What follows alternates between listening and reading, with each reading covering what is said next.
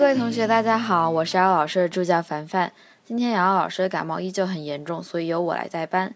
今天的话呢，我们来学习这个句子，依旧来自《Desperate Housewives》Season One Episode Six。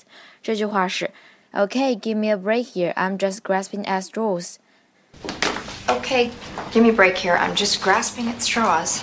Okay, give me a break here. I'm just grasping at straws. 它的中文意思呢是 让我歇会儿，我只是病急乱投医。OK，give me a break here. I'm just grasping at straws. 整句话呢，在朗读的过程中有这样几个地方需要注意一下。Give me 在口语中容易读成 gimme。Grasp 它的美音读成 grasp，英音中则读成 grasp。Break 和 here 有一个击穿爆破的现象，所以读成 break here。break here. I don't get it. I've gone through all your yearbooks, and you and Zach never went to school with anybody named Dana. He didn't say it was somebody we went to school with. Well, did it sound like a relative?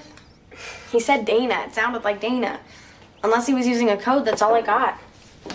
Okay, give me a break here. I'm just grasping at straws. I'm sorry. It's... I'm worried about Zach. It's... 接下来我们看一个单词 straw，它的意思是麦秆、稻草。 这里有一个短语，就是 grasp or clutch at straws。在绝境中呢，什么都想试一下，就是所谓的病急乱投医。To reach for or try anything in desperation。我们来看一个例句：I know I'm just clutching at straws here, but is it possible that doctor are wrong？我知道我只是有点太绝望了，但有没有可能医生说的是不对的？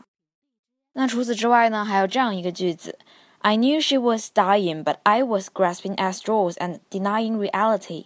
我知道她的时日不多了，但是我只是想再试一试，内心有些抵触现实吧。那除此之外呢，还有这样一个句子，就是我们常常说的压死骆驼的最后一根稻草：It is the last straw that breaks the camel's back。